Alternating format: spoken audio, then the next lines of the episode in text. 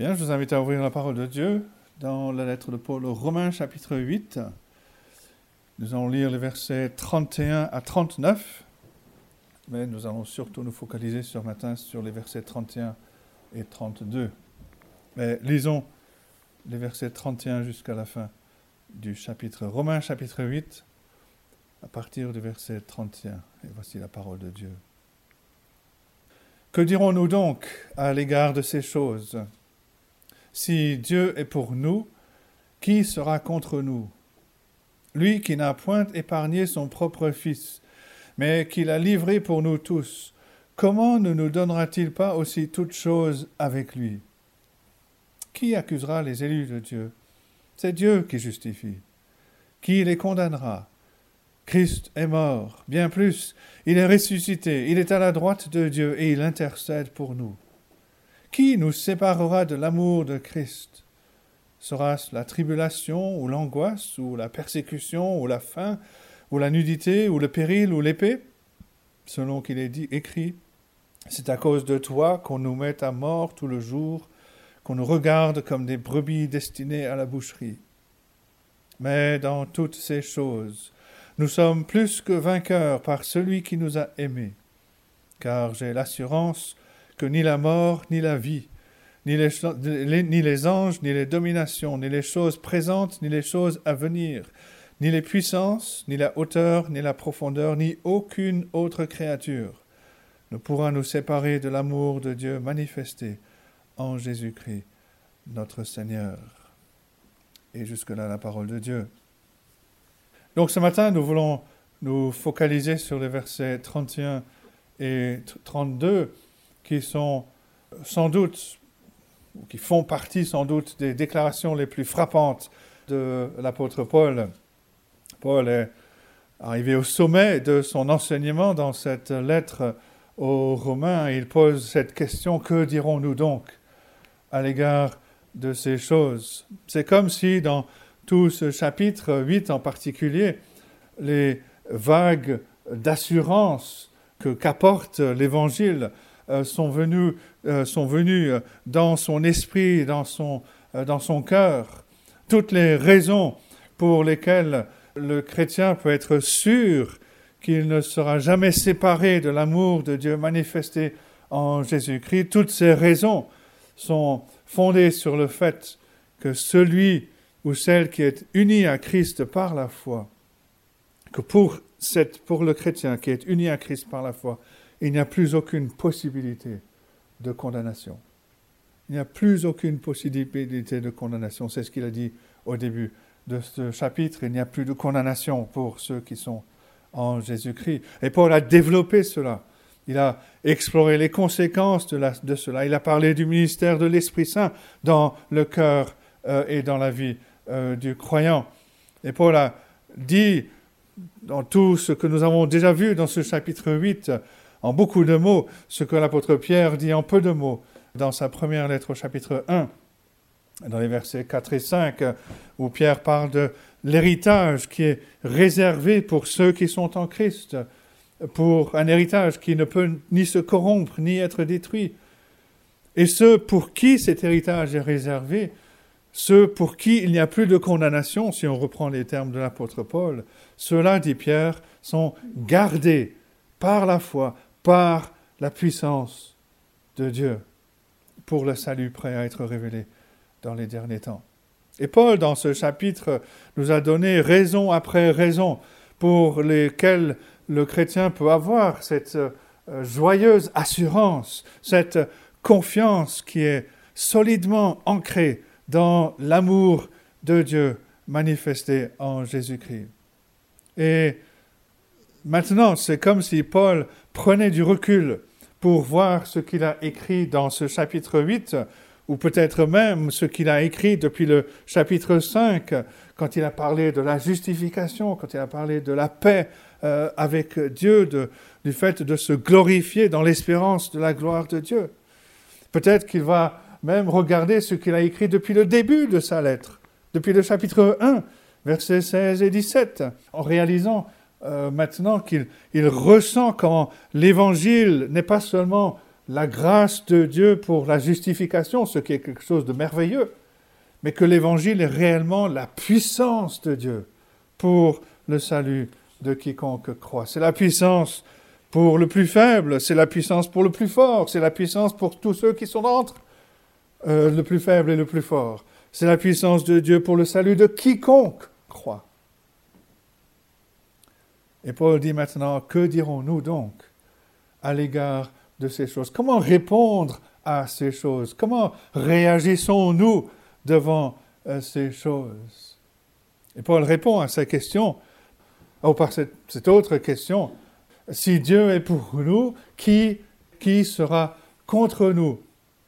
Si Dieu est pour nous dans la manière dont il vient de nous décrire, qui alors peut être contre nous? Alors Paul, bien entendu, ne dit pas que le chrétien ne connaît pas d'opposition. Euh, il dira dans le verset 36 que nous avons lu, par exemple, c'est à cause de toi, et là il cite l'Ancien Testament, c'est à cause de toi qu'on nous met à mort tout le jour, qu'on nous regarde comme des brebis destinées à la boucherie. Et un peu plus haut, il a parlé de tout ce qui est prêt à, nous faire la guerre. Il y a la tribulation, l'angoisse, la persécution, la faim, la nudité, le péril, l'épée. Il y a des moments où tout semble opposer le croyant. Paul le savait lui-même, il l'avait connu cela dans sa propre expérience. Paul euh, n'est pas quelqu'un qui fait l'autruche, euh, qui met sa tête dans le sable en disant bah, quand vous devenez chrétien, vous allez flotter euh, jusqu'à la gloire dans, la facilité, tout sera facile, vous allez flotter vers le ciel avec, des ailes. Non, il ne dit pas cela.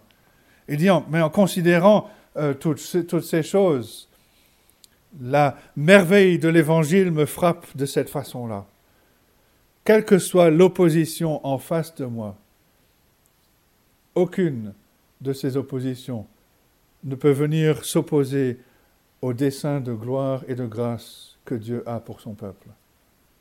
Nous avons vu cela la dernière fois. Dieu fait concourir toutes choses pour le bien de ceux qu'il aime.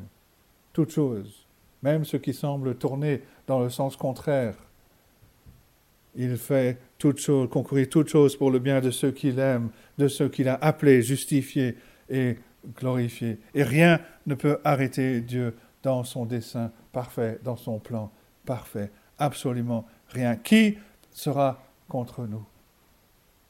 C'est intéressant que Paul ne dit pas qu'est-ce qui sera contre nous?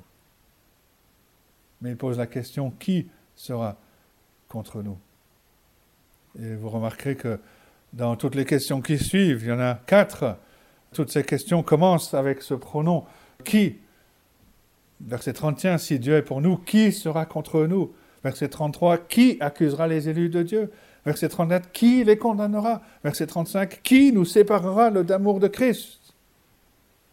Et la réponse est claire et nous le verrons, Dieu voulant, dans les semaines qui viennent.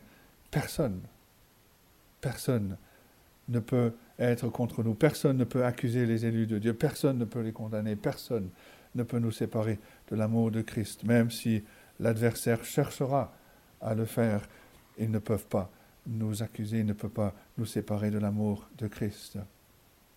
Mais c'est une chose d'avoir suivi l'enseignement de l'apôtre Paul, le signe que cet enseignement a touché notre cœur et nos, nos affections, c'est que l'enseignement de Paul produit l'assurance dont parle l'apôtre Paul ici. Et c'est comme ça que fonctionne l'Évangile. On le, voit dans nos expériences personnelles. La vérité de l'Évangile est enseignée à mon esprit, mais elle n'est pas destinée à rester simplement dans mon esprit.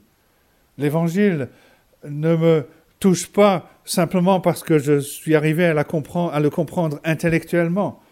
L'Évangile me touche quand la vérité de l'Évangile vient me saisir dans mon cœur, vient saisir mes affections, je ne vois pas simplement que c'est intéressant, mais je vois que tout cela est glorieux. Je vois pas l'apôtre Paul simplement comme un bon enseignant, mais je vois que euh, l'Évangile comme étant la puissance de Dieu pour le salut de quiconque euh, croit. Et je peux dire avec l'apôtre Paul, si Dieu est pour moi, qui sera contre moi? La question importante, donc, qu'il faut se poser, c'est comment est-ce que je sais que Dieu est pour moi? Jamais je n'aurais la réaction de l'apôtre Paul ici si je ne suis pas sûr que Dieu est réellement pour moi. Et donc la question que nous devons nous poser, que nous voulons examiner, et à laquelle il faut répondre, comment savoir que Dieu est pour moi? Afin de pouvoir répondre dans l'affirmative, nous pouvons répondre dans l'affirmative que Dieu est pour nous, nous pouvons dire avec l'apôtre Paul, avec assurance, qui sera contre nous? Comment répondre à cette question? Commençons par les mauvaises réponses. La première mauvaise réponse, c'est de dire Oh, mais tout ira bien à la fin. Hein? Dieu aime tout le monde et tout ira bien à la fin. Paul dit bien que tout concourt au bien. Oui, mais Paul précise toute chose concourt au bien de ceux qui aiment Dieu. Et Paul a été clair depuis le début, depuis le chapitre 1er, verset 18. Il dit que pour beaucoup de personnes, tout n'ira pas bien à la fin. Ces personnes sont sous la colère de Dieu, connaissent le jugement de Dieu et connaîtront son jugement pour l'éternité. Donc la réponse, oh bah tout ira bien, ne peut pas m'apporter l'assurance, ne peut pas m'apporter une assurance solide. La deuxième mauvaise réponse, c'est de dire ah Dieu est pour moi parce que euh, fait prospérer ma vie. Et on entend cela on entend cela dans certains milieux. Le signe que Dieu est pour nous, c'est que notre vie prospère. Et certaines personnes vont mettre en avant des bénédictions dans la famille ou dans les affaires, ou mieux, des bénédictions dans l'Église. Et ça, ce n'est pas un fondement qui est sûr pour pouvoir affirmer que Dieu est pour nous. Comment est-ce qu'on peut être sûr que Dieu et pour nous quand tout ce qui autour de nous commence à être détruit. Comment être sûr que Dieu est pour nous si on se retrouve dans une situation semblable à celle de Job, qui a perdu ses enfants, ses biens, sa richesse et même sa santé? Et même sa femme se retourne contre lui. Si tout ce qui constituait les preuves que Dieu est pour nous si tout cela était amené à disparaître, on n'a plus aucun fondement pour affirmer que Dieu est pour nous. Paul nous dit qu'il faut aller ailleurs. Il ne faut pas regarder à ce que nous avons dans ce monde pour être sûr et certain que Dieu est pour nous. Paul nous dit au verset 32 où il faut aller. Et si on va ailleurs, c'est au péril de notre vie l'assurance que Dieu est avec nous. Paul nous dit, il faut aller le chercher ailleurs. Comment est-ce que je sais que Dieu est réellement pour moi? Je sais que Dieu est pour moi parce qu'il n'a pas épargné son propre Fils, mais il l'a livré pour nous tous.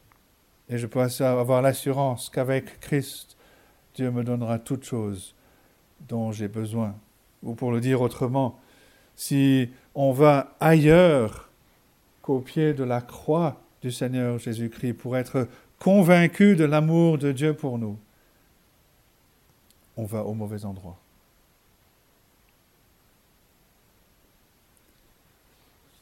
Paul avait déjà parlé de cela au chapitre 5, par exemple, au verset 8.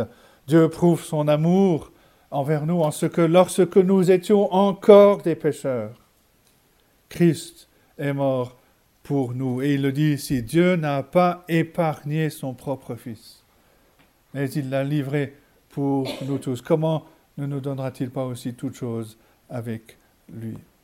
Il y a trois points, trois choses. La première concerne le Père, la deuxième concerne le Fils, la troisième concerne le croyant. Premier point donc concernant le Père, verset 32. Lui qui n'a point épargné son propre Fils. Paul souligne ici, Dieu n'a pas ménagé son Fils. Dieu n'a point épargné son propre Fils. Le terme que Paul utilise ici, traduit par épargner, souligne que Dieu n'a pas mis son Fils dans une catégorie à part. Dieu n'a pas pris en compte que euh, c'était son Fils pour le traiter d'une manière spéciale. Quand Dieu a envoyé son Fils dans le monde, il ne l'a pas exempté de la condamnation quand son Fils a pris les péchés de son peuple. Dieu a bien dit dans sa parole que si quelqu'un s'approchait de lui couvert de péché, il le punirait et il le condamnerait. Paul dit en 2 Corinthiens 5, verset 21, que celui qui n'a point connu le péché, parlant de Christ, Dieu l'a fait devenir péché pour nous. Quand Jésus s'est approché de Dieu le Père en portant les péchés de son peuple, Dieu n'a pas fait d'exception à ce qu'il a déclaré en disant Ah non, lui c'est mon fils, je vais le traiter d'une autre façon. Non, c'est pas ce qu'il a dit. Quand le Fils est venu devant le Père, couvert de péchés, avec tous les péchés de son peuple, portant nos péchés, nos manquements, nos fautes, nos erreurs, Dieu le Père a traité son Fils comme si son Fils était pécheur. Il n'y a pas eu de traitement de faveur. Et Paul veut que nous réalisions qu'il y a quelque chose d'extraordinaire dans tout ceci. Lui qui n'a pas épargné son propre Fils. On ressent le, poids de, cela quand on comprend la relation spéciale euh, qu'il y avait entre le Père, entre Dieu le Père et, et Dieu le Fils. Il s'agit ici du Fils que Dieu le Père aime depuis toujours, depuis toute éternité, le Fils en qui le Père a mis toute son affection, le Fils unique du Père. Il n'a pas épargné ce Fils qu'il aime, il n'a pas épargné son Fils unique. Même si la veille de sa crucifixion, le Fils a demandé euh, que la coupe soit épargnée. C'est quelque chose de, remarquable en Matthieu 26, par exemple, quand on lit euh, le fils qui est au jardin de Gethsemane, il tombe à genoux, verset 39, et dit Mon Père, s'il est possible que cette coupe s'éloigne de moi. Toutefois, non pas ce que je veux, mais ce que tu veux. S'il est possible, éloigne, épargne-moi, éloigne de moi cette coupe. Peut-être difficile à comprendre, mais si Jésus n'avait pas prié cette, cette demande, il n'aurait pas été saint. Parce que dans cette coupe, il y a le fait que, dans un sens, le Père allait détourner son regard de son Fils. Mais le Fils, dans son humanité parfaite, avait vécu toute sa vie dans une communion ininterrompue avec le Père. Et c'est ce qui faisait sa joie. Et cela aurait été contraire à son humanité sainte que de ne pas reculer devant cette coupe, devant cette coupe de séparation, de ne pas vouloir être épargné de devoir boire cette coupe. Sa demande était, sainte, si possible, mon Père, N'y a-t-il pas un autre moyen que cela? Je veux reculer devant cette coupe parce que je désire la communion avec toi. Si je vais à la croix, ton visage va se détourner, tu vas détourner ton visage de moi. Je ne verrai plus ta face. Et pour moi, ça, c'est l'enfer. S'il est possible qu'il y avait un autre moyen, que cette coupe s'éloigne de moi. Mais en même temps, le Seigneur Jésus-Christ continue, toutefois, non pas ce que je veux, mais ce que tu veux. La volonté du Fils, euh, en tant qu'homme, était de vivre dans une, communion avec le Père. L'idée de ne plus voir la face de Dieu était insupportable. Mais même si c'était son instinct d'humain parfait et saint. Jésus reste soumis à la volonté de son Père. Non pas ce que je veux, mais ce que tu veux. Voilà déjà une première raison pour laquelle on peut être sûr que Dieu est pour nous. Il n'a pas épargné son propre Fils. Il l'a livré pour nous tous. Deuxième point concernant le Fils. Dieu a livré son Fils. Paul utilise ce langage de façon délibérée. C'est un des verbes importants dans le Nouveau Testament. Quand on, lit les récits de la passion du Seigneur Jésus-Christ, de son arrestation, de sa condamnation, de sa mort, ce verbe livrer revient régulièrement. Judas a comploté avec les religieux pour livrer le Seigneur Jésus-Christ. Les soldats ont livré le Seigneur Jésus-Christ au Sanhédrin. Le Sanhédrin a livré le Seigneur Jésus-Christ à Ponce Pilate. Ponce Pilate a livré le Seigneur Jésus-Christ aux Romains qui allaient le crucifier. Ce verbe décrit ce processus judiciaire que le Seigneur Jésus-Christ va suivre euh, jusqu'à la croix. Et euh, même si ce processus était illégal, Jésus a été condamné malgré tous ceux qui disaient qu'il était innocent. on, a deux, deux choses que l'on voit pendant les dernières 24 heures. Il y a ceux qui parlent de son, arrestation, son jugement, son, sa condamnation pour blasphème et trahison.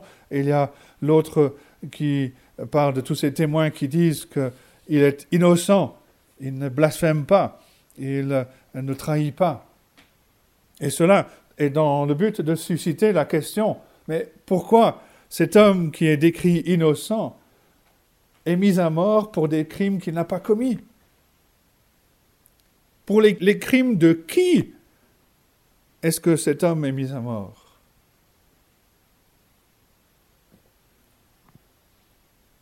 Le Seigneur Jésus-Christ a été mis à mort pour mes crimes, mes péchés. Il est mis à mort à ma place. Et la chose étonnante, c'est que c'est son Père qui l'a livré pour nos péchés. Lui qui n'a point épargné son propre Fils, mais qui l'a livré pour nous tous. Et ce passage, ce, verset devrait nous faire rappeler au moins deux passages dans l'Ancien Testament. Euh, il y a euh, Genèse 22. Abraham monte avec Isaac sur le mont Morija. Isaac demande où est l'agneau pour le sacrifice? Abraham répond, Dieu se pourvoira lui-même de l'agneau pour le sacrifice. Et arrive le moment où, sur le mont, Abraham est sur le point de sacrifier son fils Isaac et l'ange de l'Éternel va l'arrêter. Abraham va voir un bélier et offrir le bélier à la place de son fils. Mais l'agneau que Dieu s'est pourvu, c'est Jean-Baptiste qui va l'annoncer en voyant le Seigneur Jésus-Christ, disant Voici l'agneau de Dieu qui ôte le péché du monde. Et Dieu, le Père, a promis de faire ce que Abraham n'avait pas besoin de faire. Dieu a promis de mettre à mort son propre fils. Dieu n'a point épargné son propre fils. Mais le deuxième passage, Bien sûr, c'est celui d'Ésaïe 53. À plusieurs reprises, on voit euh, le prophète parler que Dieu a livré son serviteur. Verset 6, l'Éternel a fait retomber sur lui l'iniquité de nous tous. Verset 10, il a plu à l'Éternel de le briser par la souffrance. Verset 5, il était blessé pour nos péchés, brisé pour nos iniquités. Le châtiment qui nous donne la paix est tombé sur lui. C'est par ces meurtrissures que nous sommes guéris. C'est le cœur de l'Évangile. C'est la mesure de l'amour de Dieu pour moi. Romains 5, verset 8. Dieu prouve son amour envers moi en ce que lorsque j'étais encore un pécheur, Christ est mort pour moi. 8, verset 32. Lui qui n'a point épargné son propre Fils, mais qui l'a livré pour nous tous. du plus jeune au plus âgé, du plus fort au plus faible. Il a donné son Fils unique afin que quiconque croit, quiconque, il n'y a pas de condition, c'est quiconque croit en lui ne périsse point, mais qu'il ait la vie éternelle. C'est le seul moyen. Et c'est le même moyen pour tous, la foi en Jésus-Christ. Et quand cette vérité se saisit de nos affections, nous voyons que la logique de l'Évangile se saisit de notre vie tout entière. Lui qui n'a point épargné son propre Fils, mais qui l'a livré pour nous tous. Alors, dit Paul, il n'y a qu'une seule conclusion. Comment ne nous donnera-t-il pas aussi toutes choses avec lui? Et c'est le troisième point. Après avoir parlé du Père et du Fils, il parle du croyant, qui peut connaître cette véritable assurance. Si Dieu nous a donné son propre Fils, si Dieu est allé aussi loin pour moi que de donner ce qu'il avait de plus cher, son propre Fils, je peux être assuré qu'avec Christ, il va me donner tout ce dont j'ai besoin. Prenons une illustration pour voir la logique.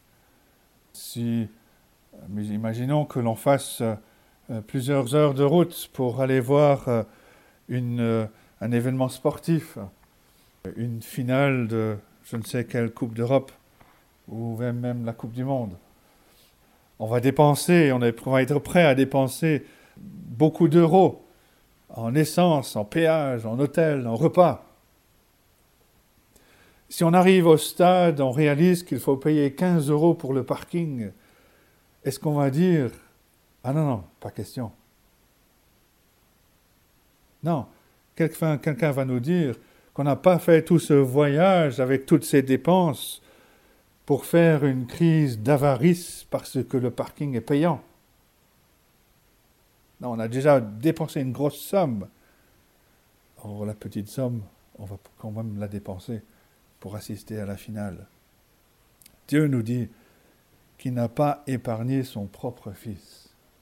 Ce qu'il avait de plus cher, il n'a pas épargné son propre Fils. Il nous a donné son Fils à la croix du calvaire. Comment pourrions-nous croire maintenant qu'il va nous laisser seul? S'il a coûté à Dieu son propre Fils pour nous apporter la justification, la paix avec Dieu, le renouvellement de notre cœur, une vie nouvelle, une œuvre qu'il va mener jusqu'à la perfection, est-ce qu'il va maintenant nous abandonner? Parfois on se sent abandonné parce qu'il y a des choses qui vont mal dans notre vie, mais Paul nous dit de regarder dans la bonne direction, de regarder au bon fondement. Il n'y a aucun endroit où on peut aller à Chalon-sur-Saône pour être sûr que Dieu nous aime. Il n'y a rien qui se passe à Chalon-sur-Saône qui pourrait nous persuader que Dieu nous aime. Le seul endroit où nous pouvons et où nous devons aller pour être convaincus de l'amour de Dieu pour nous, c'est la croix de Jésus-Christ. C'est la croix de Golgotha. Et de regarder à cette croix à la lumière de ces versets. Que dirons-nous donc à l'égard de ces choses? Si Dieu est pour nous, qui sera contre nous? Lui qui n'a point épargné son propre Fils, mais qui l'a livré pour nous tous, comment ne nous donnera-t-il pas aussi toutes choses? Avec lui. C'est lorsque je regarde à celui qui a été crucifié que je suis persuadé non seulement que Jésus m'aime, mais que son Père céleste même, parce qu'il n'a pas épargné son propre Fils, qu'il m'a donné son Fils pour mourir à ma place, pour prendre ma place, pour être condamné à ma place, pour satisfaire toutes les exigences de Dieu à ma place. Si on regarde à ce que nous pouvons faire, on ne sera jamais sûr d'avoir fait assez. Et c'est ce qu'on pose quand on, pense, quand on parle à des personnes religieuses. Elles ne sont jamais sûres, peut-être que tout ira bien. Elles ne sont jamais sûres parce qu'on ne sait jamais, on ne peut pas faire savoir, qu'on on ne peut pas faire assez. Si on regarde à l'Église, on ne sera jamais sûr non plus parce que l'Église est imparfaite. Elle est composée de personnes qui sont imparfaites. Mais lorsqu'on regarde au Seigneur Jésus-Christ, on peut voir que son œuvre est totalement suffisante, totalement parfaite. Il s'est écrit à la croix, tout est accompli. Tout est accompli. Son œuvre est parfaite. Il a fait tout ce que le Père lui a demandé de faire. C'est donc à lui qu'il faut regarder. C'est à lui qu'il faut lever, vers lui qu'il faut lever les, yeux. Lui seul peut nous donner l'assurance que Dieu est avec nous. C'est à lui et à lui seul qu'il faut euh, regarder. Que Dieu donc nous aide à tourner nos yeux non pas vers les choses de ce monde qui sont passagères, mais à regarder à Christ, à regarder à celui que le Père a donné, que le Père n'a pas épargné, mais que le Père a condamné à notre place. Regardons à lui, ayons cette assurance que si Dieu nous a donné son Fils pour que nous soyons réconciliés avec lui, il nous donnera aussi toutes choses avec lui, tout ce dont nous avons besoin. Que Dieu donc nous aide à comprendre cela, qu'il nous aide à saisir ces réalités et que nous puissions dire avec l'apôtre Paul, si Dieu est pour nous, qui sera contre nous? Et avoir cette assurance que personne, comme il le dit à la fin de ce chapitre, personne ne pourra nous séparer de l'amour de Dieu manifesté en Jésus-Christ. Que Dieu donc nous aide à comprendre cela et qu'il bénisse sa parole à nos cœurs. Amen.